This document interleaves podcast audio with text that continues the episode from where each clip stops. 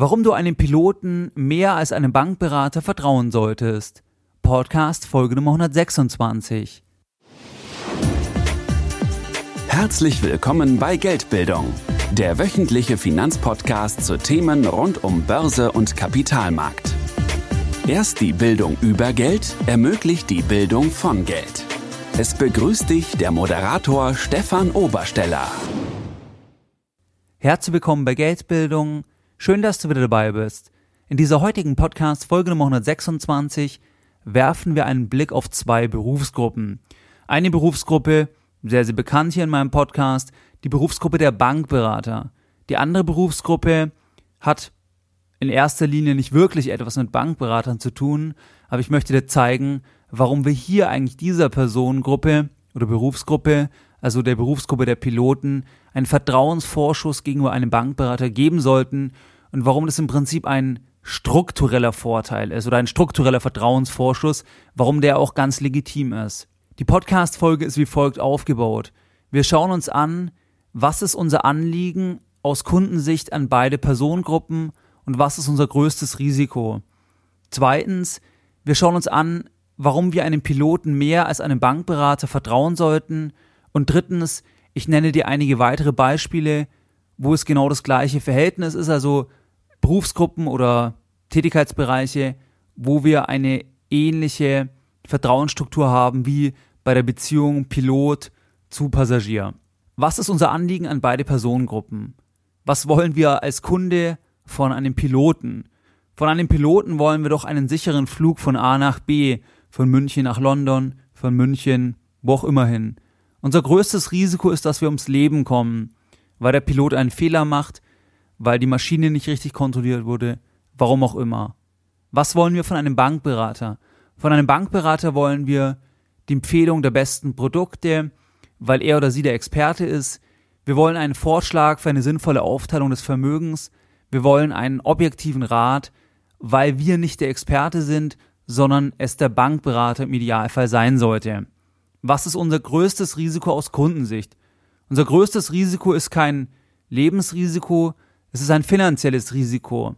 Im schlimmsten Fall kann das gesamte Geld weg sein und im aller, aller, aller schlimmsten Fall, solche Beispiele gibt es ja leider auch, wenn man die Medien verfolgt, könnten sogar noch Nachzahlungen auf den Kunden, auf uns als Kunde zukommen, zum Beispiel bei schlechten Produkten, wo man Steuervorteile hatte, dann aber im Nachhinein nachzahlen muss.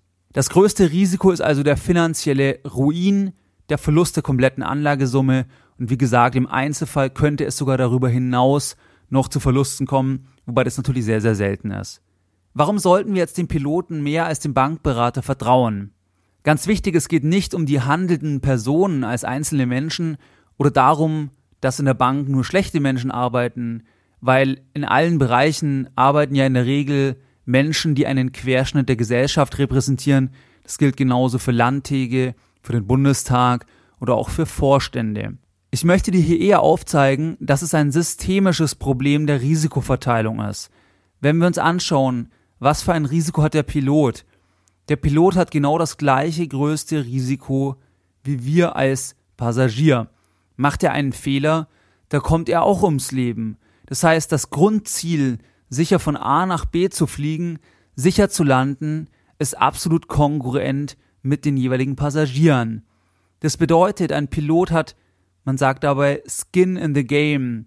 Das bedeutet, er hat ein persönliches Risiko bei der Erreichung eines Zieles.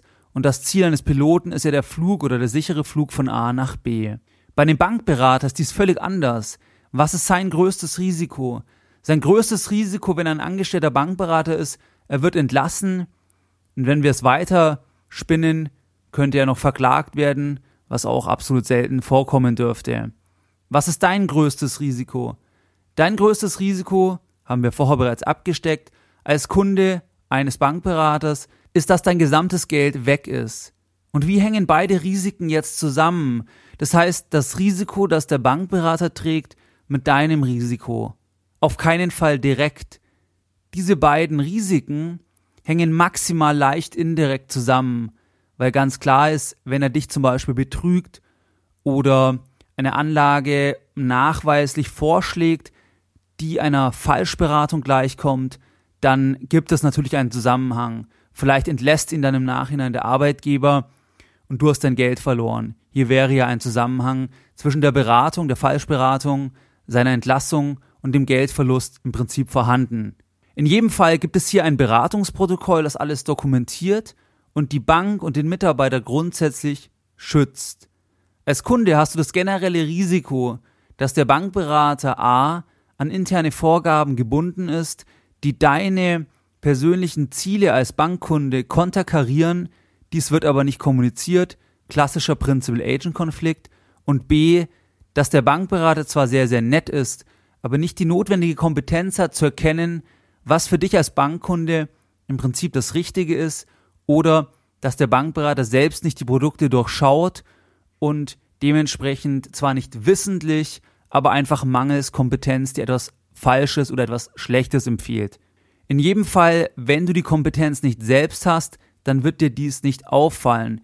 Die internen Vorgaben kennen wir als Kunde nicht und B, also wenn er nett ist, aber keine Ahnung hat, das wird dir als Kunde nicht auffallen, wenn du noch weniger Ahnung hast. Das Kernproblem ist also ganz einfach. Der Berater berät, aber trägt kein wirtschaftliches Risiko bei der Erreichung des gemeinsamen Zieles, was bei einer Bankberatung ja ist, eine Empfehlung der besten Produkte, eine sinnvolle Aufteilung des Vermögens, eine gute Anlage mit Risiken, die zu deinem persönlichen Risikoprofil passen.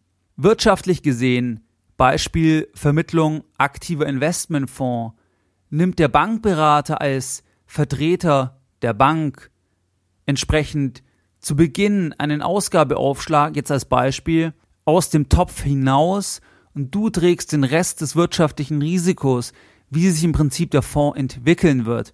Natürlich gibt es eine Rückkoppelung, weil es ja eine Verwaltungsvergütung gibt und in der Regel die Bank einen Teil davon, wenn sie den Investmentfonds verwahrt, als Kickback erhält und dadurch auch ein Interesse haben sollte, dass der Fonds entsprechend wächst, also dass der Wert steigt, weil dann ja auch die Rückvergütung steigt, die sich am Fondsvolumen bzw. am Wert entsprechend orientiert.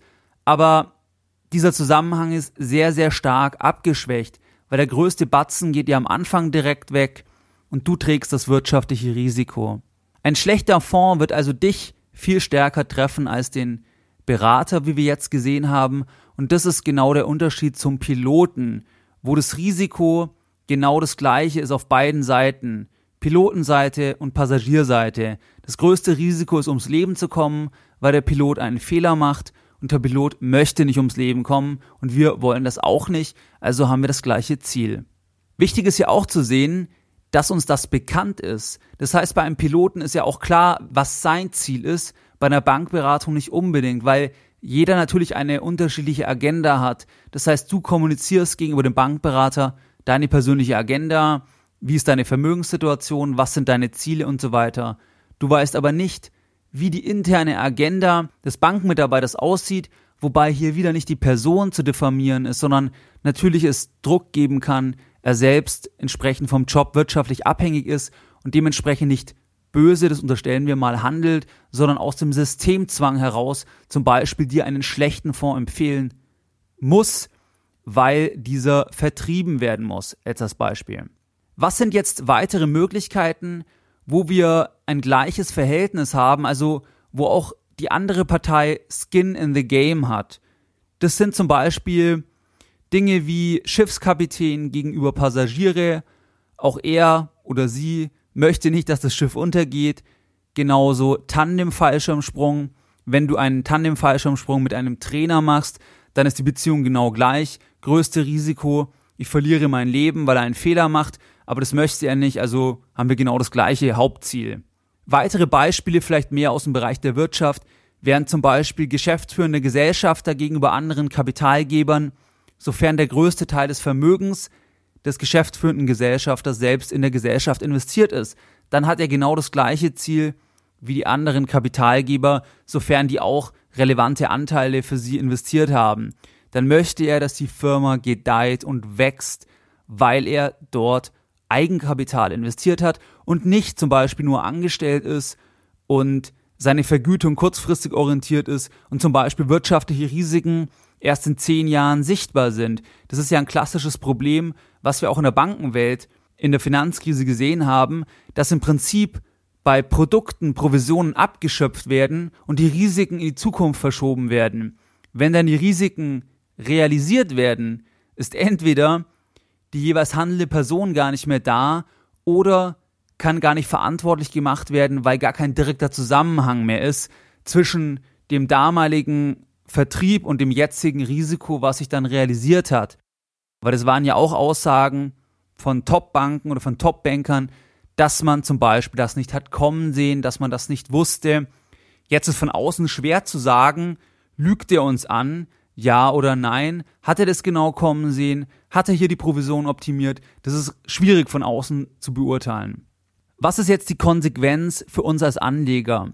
Die Konsequenz für uns als Anleger oder generell ist eigentlich aus meiner Sicht die folgende, dass Bereiche, wo es diese Abweichung gibt, das heißt, wo im Prinzip das Vertrauen eher kleiner ist, weil die Ziele nicht deckungsgleich sind und wenn dieser Bereich für uns wichtig ist, wie zum Beispiel die persönlichen Finanzen, weil die persönlichen Finanzen bestimmen unser Leben. Wie können wir leben? Wie können wir im Alter leben? Wie können wir generell unser Leben gestalten. Dementsprechend ist es ja ein ganz, ganz wichtiges Thema. Dann ist es entscheidend, hier sich selbst zu informieren und es im Prinzip selbst zu machen.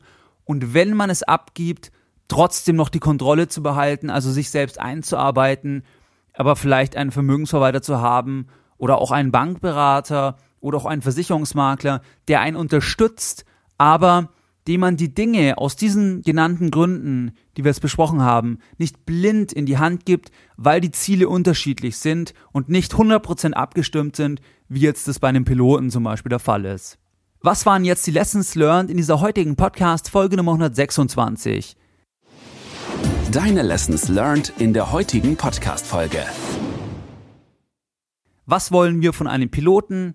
Sicheren Flug von A nach B. Was wollen wir von einem Bankberater?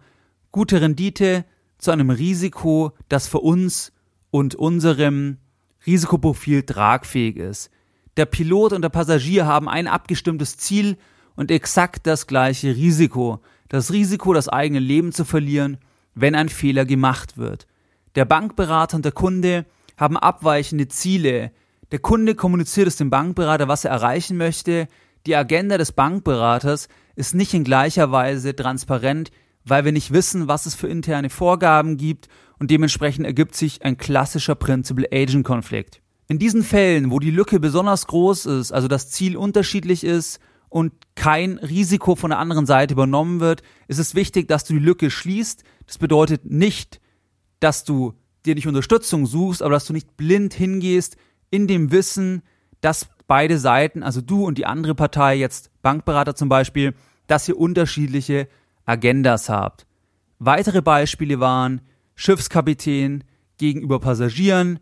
Hier ist auch genau das gleiche Risiko. Oder Tandem-Fallschirmsprung mit dem Trainer zusammen. Oder geschäftsführende Gesellschafter gegenüber anderen Kapitalgebern. Hier ist jeweils das gleiche Risiko vorhanden und dementsprechend ist diese Differenz einfach geringer und man kann mehr vertrauen per se. Im Einzelfall kann das natürlich immer anders aussehen, aber rein von der Grundstruktur, wenn Risiken von der anderen Seite übernommen werden, dann ist es ein Grundvorteil, einfach weil man am gleichen arbeitet. Passend zur heutigen Podcast Folge Nummer 126 und dem Thema Piloten und Bankberater ein schönes Zitat von André Costolani. Es gibt alte Piloten und es gibt kühne Piloten, aber es gibt keine alten, kühnen Piloten.